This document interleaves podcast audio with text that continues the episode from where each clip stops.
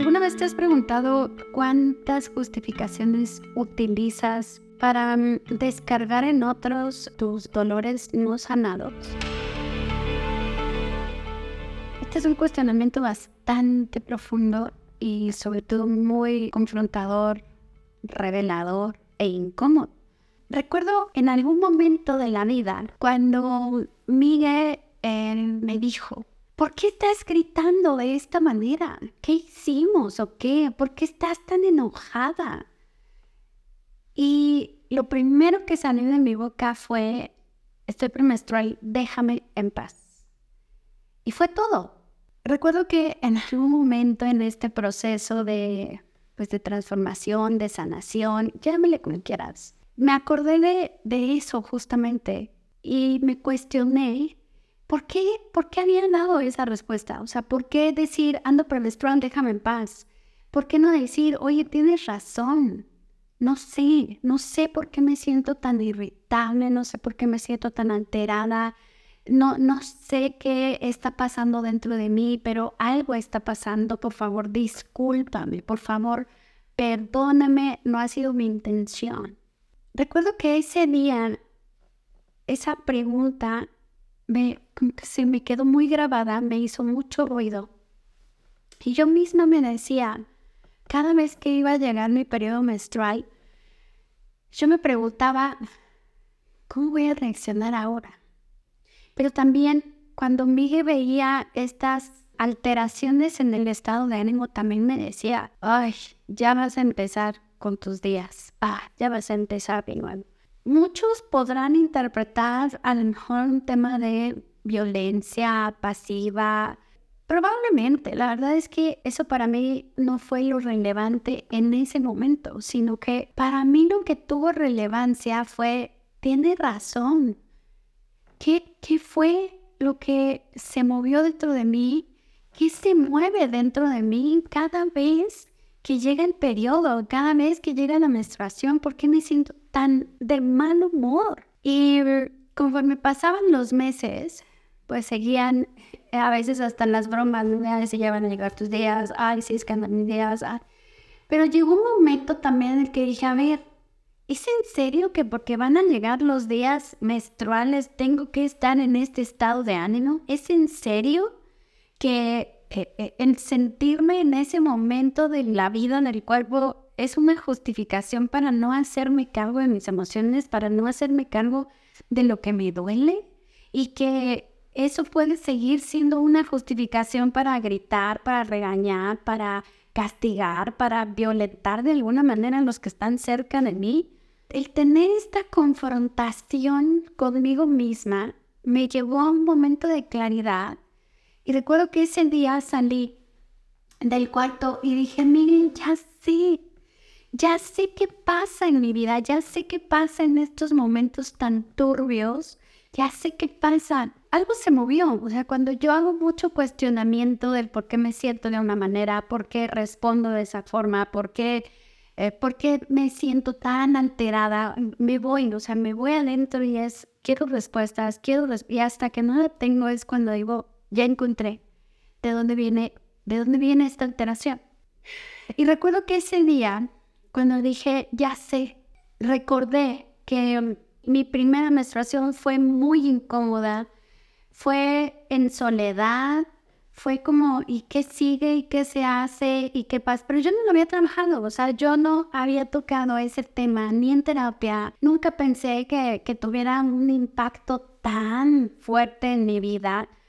Pero claro, cada vez que llegaba la menstruación, era esta parte de cómo lo viví la primera vez. ¿Cómo fue el acompañamiento? ¿Hubo alguien? ¿Hubo alguien? Pero no solo eso, sino que también me puse a investigar químicamente qué pasa en el cuerpo. Encontré muchas respuestas, entendí cómo funciona el cuerpo, entendí qué alimentos necesitamos dejar de comer, tantos días antes, días posteriores, o sea, empecé a preparar mi cuerpo para que esta alteración química dejara de interferir en mi vida familiar y en mi vida personal, porque yo lo decía antes, era terrible convivir conmigo. Entonces me adentré muchísimo a estudiar la química del cuerpo en esa temporada de menstruación, premenstruación, postmenstruación. Encontré muchas respuestas y recuerdo que conforme pasaban los meses y ponía en práctica eh, esto que aprendía,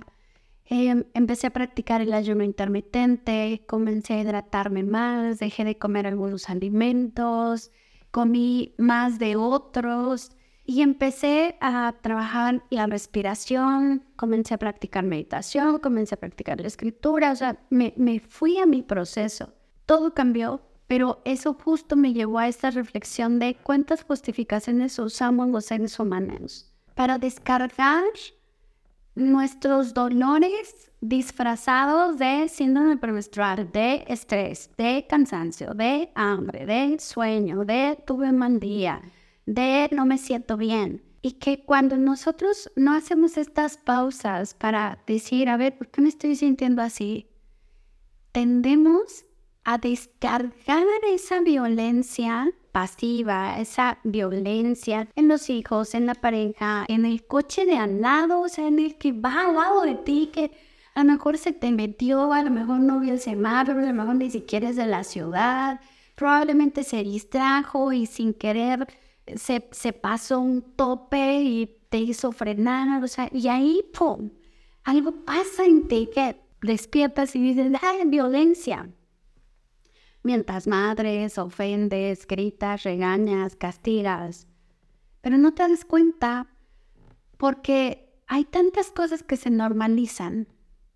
Pero cuando dejas de normalizar ciertas actitudes y te vas hacia adentro, es ahí donde puedes descubrir que hay muchos dolores no sanados, hay violencia que no ha sido vista y que no es normal, y que hay ausencias, hay pérdidas y eso inevitablemente cuando tú lo haces consciente, ay, te va a llevar a pedir disculpas y decir, tal cual dice el famoso dicho, no eres tú, soy yo.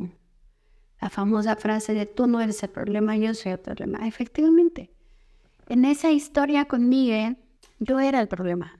Yo era el problema porque además, eh, cuando me fui a esa historia, pues también me acordé de, pues, de esta violencia de, de burla de mi papá cuando menstruaba y él hacía bromas muy pesadas y yo no entendía porque además mamá no estaba presente no había quien preguntarle y entonces viene todo un cúmulo de información que está allí guardada, pero está tan guardada porque duele demasiado que no te das cuenta cuánto te está alterando en tus relaciones interpersonales, cuánto está alterando tu química corporal.